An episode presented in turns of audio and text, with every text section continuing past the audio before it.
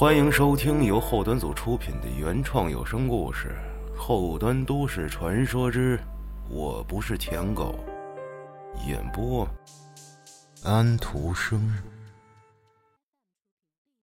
去年夏天，有个兄弟加我微信，因为他的昵称是冷冷的冰雨胡乱的拍，所以就叫他大宇吧。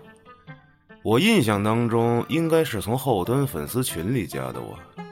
加完之后一直没说过话，只是朋友圈偶尔点个赞，悄悄说一句：“这种加了我又不理我的行为，怎么总感觉是要暗算我呢？”开个玩笑啊！就在前阵子，大宇突然在微信上跟我说，他最近遇见一件奇怪的事儿。我正百无聊赖，一听这话也来了精神。问他什么事儿，大宇说他自己在某平台买的二手笔记本电脑出现了一些问题。我听完后，立马把子豪那一期被黑心二手商家坑骗后斗智斗勇将对方告上法庭的那期脏事儿给他发了过去，那里面有详细的对策和经验。可大宇却说，不是质量问题，他觉得这笔记本电脑里。有些古怪，但一两句又说不清楚，问我能不能见面聊，顺便看看那台电脑。虽然前阵子直播的时候，我被三金姐姐吐槽过，她说我是什么语言上的巨人，行动上的矮子，但实际上我在哥们弟兄有事儿的时候，行动一直很巨人。都是大老爷们儿，也没什么可顾忌的。于是，我和大宇就约在了一个咖啡厅见面。大宇是个大概二十六七岁、长相很斯文的男孩子，和我一样，都是小鲜肉。嘿嘿，他来的时候手里提着一个大大的电脑包。落座之后，大宇并没有打开电脑，而是紧张中。带着一点不好意思的搓了搓手，随后跟我说起了他的购买经历。大宇的工作是在某教育机构做课程销售，平时他也不怎么玩大型游戏，所以用不到电脑。但有时候公司里的事儿做不完，需要回家接着弄，所以他就想着买台电脑放家里用。像私人买电脑这种消费。大部分公司都不会给报销的。在多方考虑之下，大宇决定上某二手平台看看有没有性价比高的笔记本电脑。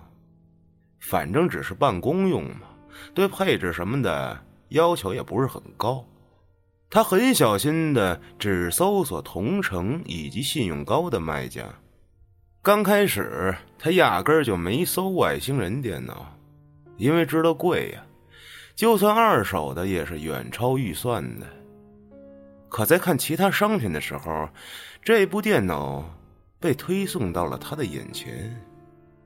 大宇看了半天，才确定自己确实没看错价格和配置。那个性价比，用他自己的话说，就是用驴肉火烧的价格买了一头驴。虽然说诸多古训告诫人们。便宜就是上当，图便宜买瘸驴。可要是人家真用驴肉火烧的钱买一头驴，那就算拼着上当的可能性，也会有不少人上钩的。大鱼也一样，他试探着问卖家：“为什么这电脑会卖的这么便宜？另外，如果价格真实的话，能不能见面交易？”卖家很快回复了。他跟大鱼保证电脑绝对没问题，但不支持面交，可以包邮，并且让他在拆过之后再签收，试用了没问题再确认。至于为什么价格如此低廉，卖家说这是上段恋情的遗留物，留着太过伤心了。既然这样，大鱼也就理解了。他还见过失恋了把戒指往河里扔的呢。所以当时就没犹豫，直接下单了。万一不是骗子，被人抢先买了怎么办？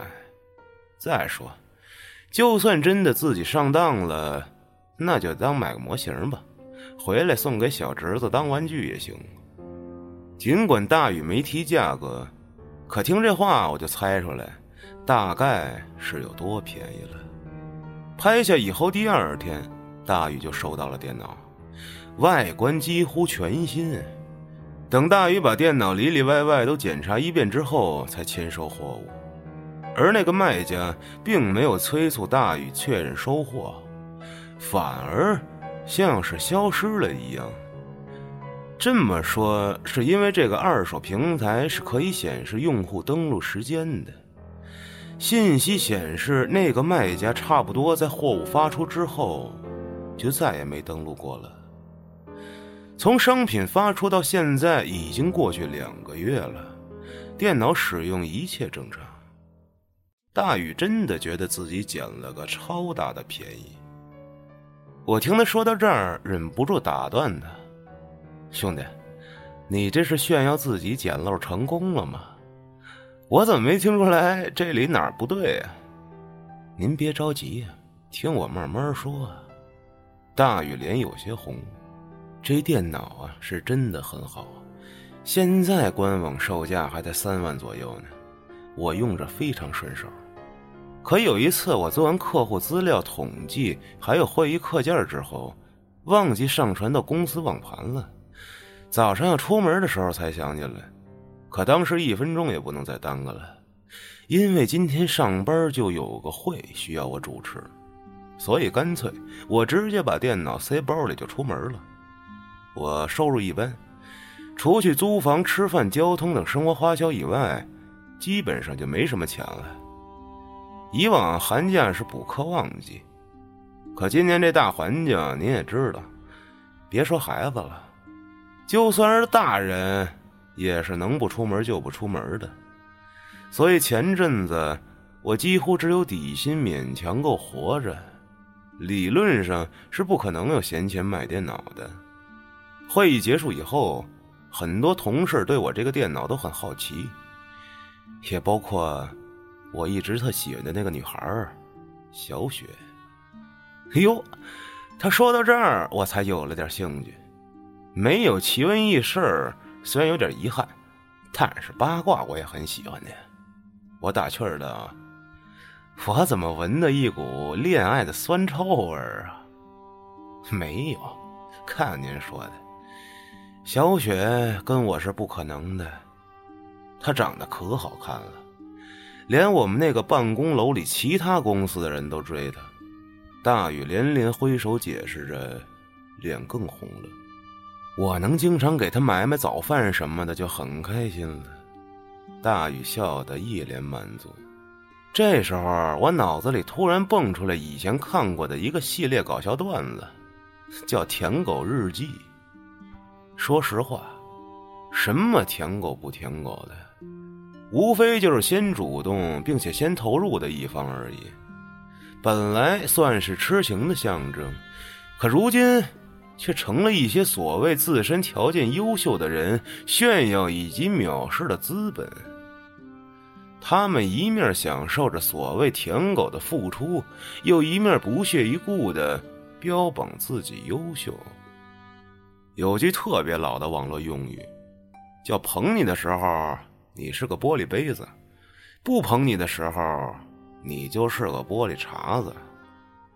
当时我这个想法只针对行为，不针对性别，因为这种行为，男女中性都有例子。大宇的笑容并没有维持太久，他好像想起了什么恐怖的事儿，脸部肌肉逐渐僵硬，表情。透露出一丝惊恐，他的情绪甚至有些传染到了我，让我也停止了脑子里的七想八想。好像从我把电脑带到公司那天以后，小雪对我有了一点好感。我并不觉得她是因为那个电脑的价格才这样对我的。以前有开豪车的客户对小雪示好，她也就那么回事当然了。她不是不联系那些客户，但态度上都没有对我这么怎么说呢？他开始提要求，就是熟人之间才会有的那些微不足道的小要求。当然，做点小事就能让小雪高兴的话，我自然很开心。说到这儿，大宇的情绪更加低落了。虽然也有同事说看见他跟客户在一起时笑得很甜，但我相信她是好女孩子。那些都是客户，当然不能得罪了。我思忖了片刻，问他：“这也不算奇怪吧？人家女孩对你有好感，兴许是因为发现了你物质以外的某个闪光点呢。再说了，她也没结婚，和男生吃吃饭怎么了？任何确定恋爱关系之前，不都得先接触吗？他是未婚，可我们做的是辅导班班主任。”要扶的对象是孩子，那些掏钱的客户群体都是已婚的。大鱼苦笑着。最奇怪的是，就在那天晚上，我在电脑里发现了两个以前没有的文件夹。这个电脑收到的时候，我都检查过了，卖家把里面清理的特别干净。我在使用的时候，都是自己重新安装的软件而且我有个强迫症，每个文件夹做什么放什么都会仔细标注好，为了用的时候方便。但这两个文件夹，我发誓从来没见过，而且其中一个是带密码的。说着，大宇终于从包里取出了那台电脑。这个电脑确实很新，我忍不住好奇问道。这文件夹里有什么呀？有密码的那个我打不开，试着下载过一些解密的软件，但都不管用。在电脑方面，可能我比较白痴吧。没有密码的那个文件夹里是一些视频和照片，感觉像偷拍的。哟，艳照门？我随口问道。大宇愣了一下，反应过来。呃，不是不是，都穿着衣服呢。今儿看完以后吧，心里特别不舒服，总觉得这里面有事儿。他打开那个文件夹之后，便把电脑屏幕转向我这边，随后又极其贴心的从包里掏出来一副耳机递给我。我在心里暗暗夸奖了一句：“很上道啊，小伙子。”这种细心程度，女孩绝对喜欢。视频是按照时间顺序排列的，我点开了第一个视频。视频的主角是一个女孩，应该叫婷婷，因为视频里有人这么叫她。从场景上看，应该是在办公室。喊婷婷名字的那个男人一直没有露脸，他应该就是拍摄者。或者说，偷拍者。视频画面抖得很厉害，但好在对话声音没毛病，看完能知道是什么意思。而且，视频是剪辑过的，整体感觉有点像那种伪纪录片第一个视频里，女孩离镜头很近，一只干净但关节很粗的右手。提着一只快餐袋递给女孩，嗓子有些粗哑的说：“婷婷，这儿楼下西餐厅新出的早餐套餐。”婷婷笑着接过来：“又麻烦你了啊，多少钱我转给你们。”男人听完有些激动，连呼吸都粗重了几分。“哎呀，不用了，你先吃饭，我走文件去了。”在看这个视频的时候，我想起刚刚大宇说他也经常给喜欢的女孩小雪买早点。哎，直男的示好方式就是这么朴实无华。第二个视频一开始，远远的看到婷婷正坐在自己的办公桌前忙着什么，镜头慢慢凑了过去。我很好奇她是怎么拍的。也许是把手机反着挂在胸前了吧。就在我这么想的时候，镜头中伸出了一只拿着手机的右手，凑到女孩面前，隐约能看到手机屏幕显示的是电影购票平台。得，瞬间打脸。既然不是手机，那他到底是用什么拍的呢？还是那个粗哑的男生，明显带着紧张情绪，磕磕绊绊的问：“嗯，婷婷。”我昨天跟你说，小军他们聊起来这个电影，你晚上有没有时间一起看呀？这会儿可能是男人太过紧张，小心翼翼的盯着女孩，所以画面倒比其他时候稳了许多。能明显看见婷婷有些厌烦的皱了一下眉，但紧接着，她就像变脸一样，马上露出了一个礼貌的微笑。抱歉啊，那个电影我昨天看过了，而且今晚我约了人。第三个视频是少有的几个没有婷婷出镜的视频，画面里是一双手在折腾一个大纸盒子。之前这个拍摄者一直没有露出过左手，这会儿我才看到他的左手大拇指只剩下了一小截儿，断指处。留着一个不太美观的伤疤，与面前漂亮的礼物盒子形成了鲜明对比。另外，我意识到，刚才我评价这哥们朴实无华，确实是草率了。那是一个很大的礼物盒子，里面放着一个几米周的鞋盒，一个迪奥的手提袋，以及一束用唇膏和红玫瑰插成的花束。那双手正在往盒子里面塞彩灯条和氢气球，这种效果之前在视频网站上看见过，就是一打开盒子，先是气球飘出来，然后露出下面的礼物。这种小浪漫加惊喜，女孩应该都挺喜欢的吧？紧接着下一个视频是在马路边上，镜头下面是这个大盒子。他应该是在跑步，画面晃得厉害，气喘吁吁的喊前面走着的几个女孩婷婷，你等一下。”其中一个穿的最显眼的女孩先是背对着停了下来，然后才慢慢转过身，脸上的不耐烦是很明显的。什么事儿啊？旁边的人都好奇的打量着那个盒子。这段是我最不舒服的一段，让我感觉自己就是摄像机成精去追求人类女孩呢。这是送给你的生日礼物。那双手把盒子拖了过去，而那残缺的左手被刻意的拢在袖子里。谢谢了。婷婷接过礼物，扭头就走，远远的隐约能听见。那是谁呀？你们公司的追求者吗？别胡说八道了，那不过就是个舔狗。这条视频到这儿就结束了。我摘下耳机，双臂架在桌子上，葫芦了两把脸。大宇在我看视频的时候，一直在面露甜笑的玩手机。见我情绪有些不对，便抬头问道：“怎么了，旭哥？”“没事儿。”我嘴里敷衍着，此时婷婷最后说的那句话一直在我耳边回荡。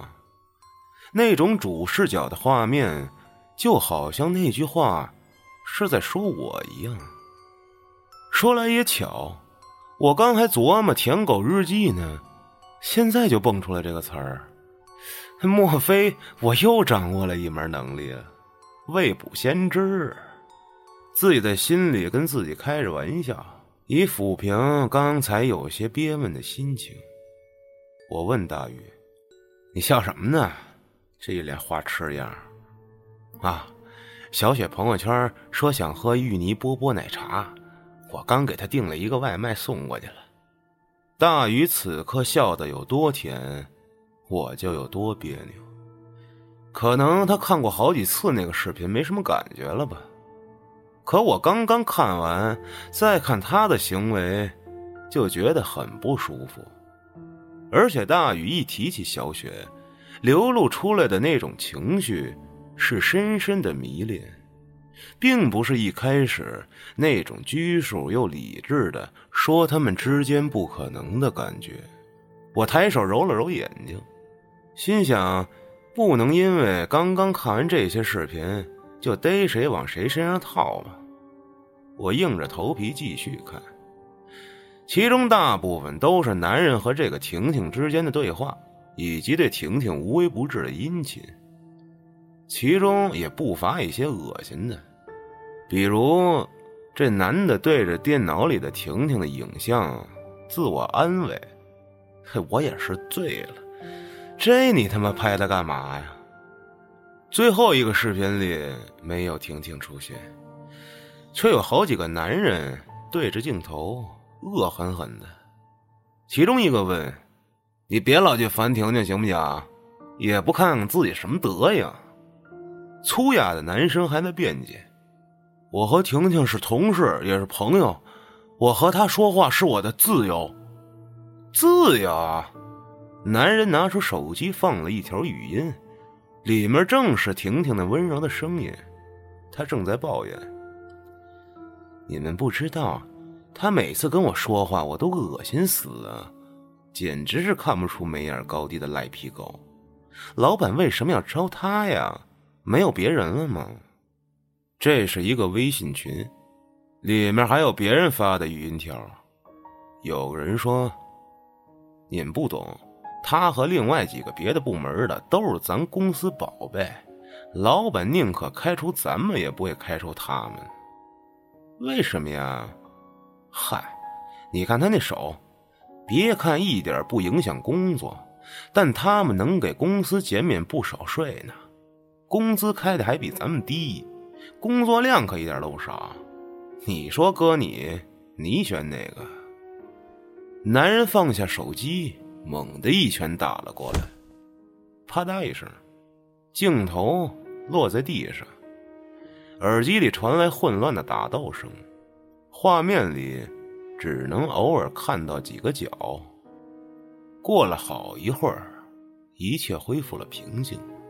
那几个人走前甩下一句话：“再让我们看见你接近婷婷啊，你另一个大拇哥也别要了。”此刻，镜头开始晃动，上面闪过一只硕大的手指，擦拭着。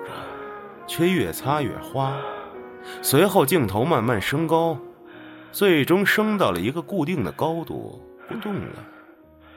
就在这时，从镜头下方缓缓伸出一只左手，那只手血迹斑斑，用力的攥着，同时，那个粗哑的声音咬着后槽牙自言自语道：“恶心。”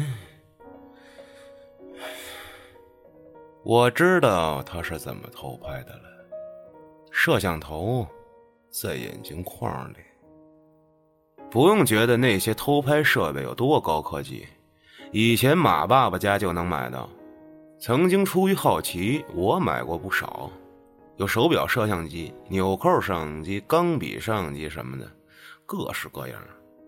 我突然觉得不太对，问大宇：“卖家的邮寄地址你还有吗？”大宇点点头，他在手机里翻了一会儿，说：“寄件地址是风二家园。”我合上笔记本说：“走，咱们溜达一圈去。”风二家园在丰台，拜堵车所赐。我们到这儿的时候已经晚上七点多了。有地址找起来很快，可卖家似乎不在家，敲了半天门也没人答应。最后，隔壁吱呀一声，门开了，出来一个二十多岁的胖丫头，似乎刚睡醒，还穿着一身睡衣。她揉着眼睛说：“别敲了，这家没人住。”我也真是服了，以后租房真得打听好邻居都啥样。明明一直没人住，却总有动静，多他妈吓人啊！好不容易这两天没动静了，你们又敲，还让不让人睡觉了？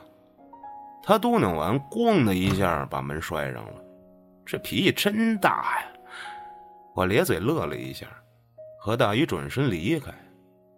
刚出楼门，遇上一位背着小挎包的老太太。我走过去问道：“阿姨，跟您打听个事儿，幺零零二那户人家是搬走了吗？”听到有人叫她阿姨，老太太显然很开心，但很快又紧张起来。你是说幺零零二那小伙子呀？死了，跳楼死的，就俩月前。也不知道怎么就想不开了。之前我还看他买了一个老大的高压锅，就跟外面做豆浆煮豆子的那种锅似的。我还以为他要开早点摊呢。你说说，挺壮实、挺厚的一小伙子，不就是手有点伤吗？生活也没什么影响啊。哎，可惜了了。他父母来的时候。哭晕过去好几次呢。说完，他拍了自己嘴巴一下。你看我都说了些什么呀？你们是来看房子吗？呃，我记错了，我记错了，我也不知道。现在年龄大了，呃，总迷糊。说完，从小包里抽出来一把玫粉色广场舞大扇子，健步如飞的走了。我和大宇面面相觑。他声音有些发颤的说：“也就是说，他卖给我电脑之后，就自杀了。把电脑给我，我找人去查一下加密文件夹的内容。”我并没有回答他的问题。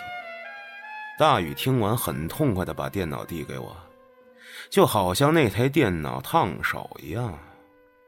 电脑拿回去以后，我并没有马上找人破解密码。因为后面两天连着都要录节目，不得空。两天后，我带着笔记本来到住在远郊的一个有些自闭的极客家中。不愧是道爷给我介绍的大神，没几下就把密码解开了。文件夹里也是视频，但我没看，打算找大宇一起分析。我给大宇发微信，他没回。我按照他上次给我发的快递单子照片上的电话给他打过去，没人接，得，我只能按快递单的地址跑一趟了。赶到大宇住处，敲了几下门，没人应。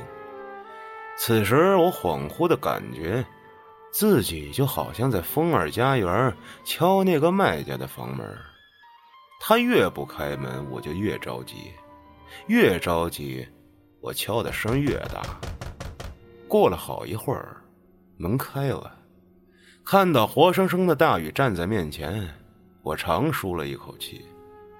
可仅仅两天，他整个人胡子拉碴的，都快脱相了。他看见我的第一反应，居然是想把门关上。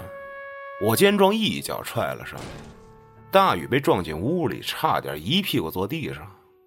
他住的是那种 loft 公寓，床在楼上，下面是开放式小厨房、卫生间和客厅。客厅茶几上放着很多外卖食物，而沙发上赫然躺着一个女孩，估计就是那个什么小雪了吧。我走过去推了她好几下，没推醒，应该是晕过去了。我扭头又摸了摸茶几上的外卖盒，还是温热的。我想他应该不至于傻逼到弄晕一个女孩后什么都不做，自己一边守着一边吃两天外卖吧。所以，女孩应该是比我早到了一顿饭的时间。你丫这干嘛呢？大雨好像没听见一样，眼睛一直往灶台的方向瞟。灶台上。放着一个高压锅，特别大，饭店用的那种。我过去抬手就给了大宇一嘴巴。你他妈究竟想干嘛呀？我不是舔狗，绿茶都该死。大宇说这话的时候没有任何情绪，只是嘟囔着。如果不仔细听，甚至都听不懂。我那嘴巴打得很重。可他却没什么反应，就好像我打的不是他一样。看他这个样子，我更来气，狗不狗的，不都是你自己选的吗？别人用刀逼着你去殷勤献媚了，除了在需要的时候让你当个跑腿工，还对你有过好脸色吗？你分不出来好坏呀，一点眉眼高低都看不出来呗。人家讨厌你、厌恶你，你还一直付出，你脑子有包吗？行，就算是你自己犯贱，别人管不着，但你自己犯贱了，还要求别人回应，凭什么呀？还买电影票，还买那么多礼物，你对自己爹妈都没什么孝顺吧？现在醒悟了。你有什么资格叫嚣嘚瑟？我不知道自己在骂谁，或者说都在骂，但是我骂的还是挺起劲儿的。当初你自己付出的时候，不觉得自己傻逼；等知道人家看不起自己的时候，又觉得对方过分。嘴上说什么爱一个人，只要对方快乐就好了，纯属放屁。心里还不是存着能发生点什么的心思吗？你他妈要是一开始就能认清结果，不去给别人机会，人家能利用得了你吗？其实，这本来是双方的问题，而且我现在骂的确实有失偏颇，但没办法，我认识大宇，最起码在两天之前，或者说，在更早他加我微信的时候，就算是认识了。我不希望他做出任何无法挽回的事儿，所以现在我只能骂他。我如果站在他这边为他说话，恐怕只会更加加深他的执念，又或者是别人的执念。不，不是的，他谢谢我，他笑，他拍我肩膀。大雨双眼无神，却对着我的方向近乎嘶吼的嚷：“对，人家笑了，拍你肩了，人家给你希望了。那你不觉得这个画面跟老太太遛狗逗狗的时候一样吗？你不觉得你当时的形象也跟把飞盘叼回来的狗一样吗？就只会摇着尾巴等待夸奖。”等待拍拍头，难道那个夸奖不是你想要的吗？先是夸奖，后面就是要奖品了，哪怕是一根火腿肠。再然后呢，你会要的更多。只要对方让你觉得委屈了，你就会想起来自己这么多日子里付出的，并且为此不甘心。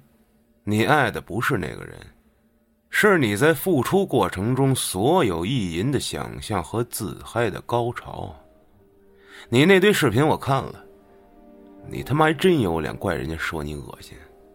换位想想，如果你是对方，你会喜欢自己吗？你会喜欢一个偷拍你、跟踪你、对着你的照片打飞机的变态吗？如果是，那你去追很合理。如果不是，那人家凭什么呀？你也别说人家姑娘肤浅，你他妈都知道找好看的，不然保洁阿姨怎么没吃过你买的早点呀？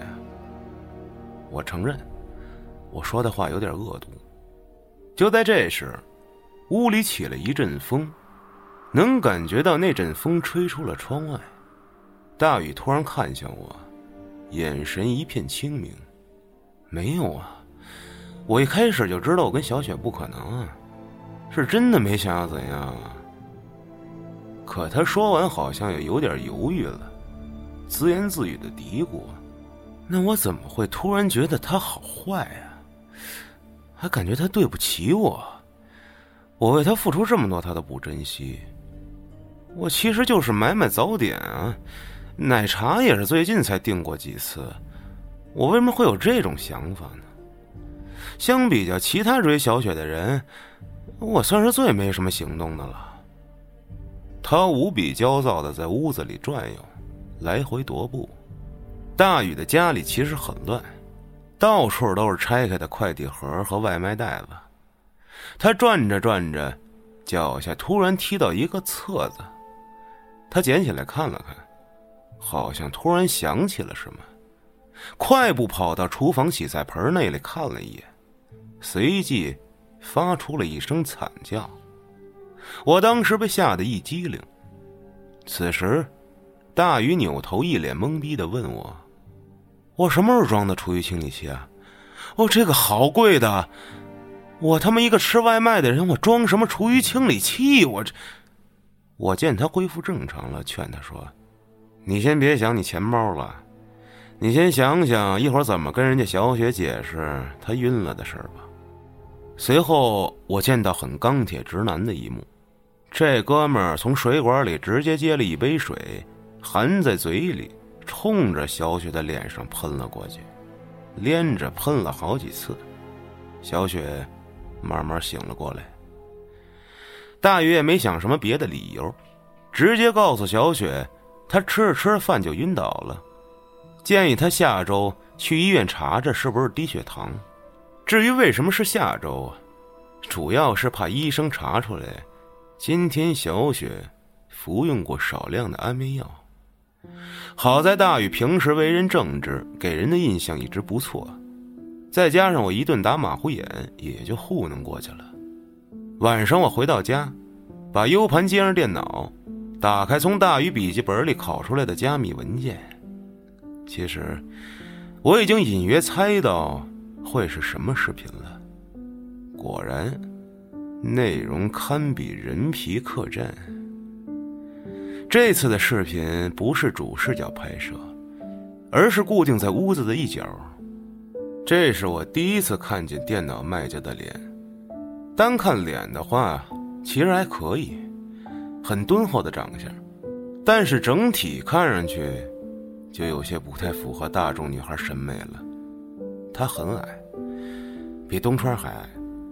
从视频判断身高，最多也就到婷婷胸口，但他很壮实，穿着衬衫能看到鼓起来的肌肉，给人的感觉很像老鼠杰瑞吃完强壮药之后变身的肌肉小怪物。他请婷婷来家里吃饭，在吃饭途中，从卧室里搬出来一个硕大的礼物盒子。在婷婷打开那个盒子，发现里面是一只高压锅的时候，他把婷婷打晕了。我不知道他是否学习过。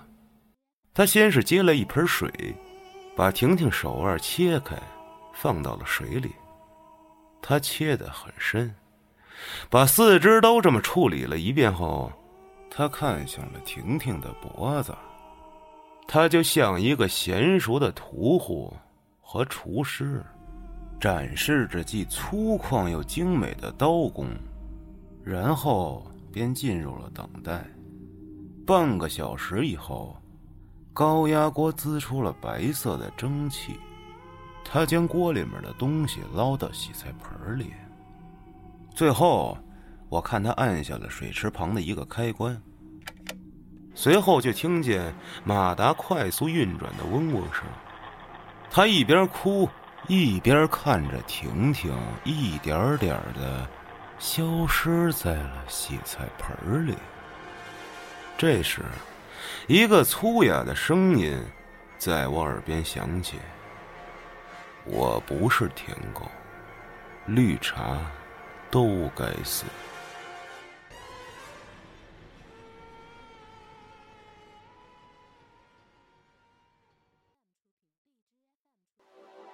您刚才收听到的是由后端组出品的原创有声故事，《我不是舔狗》。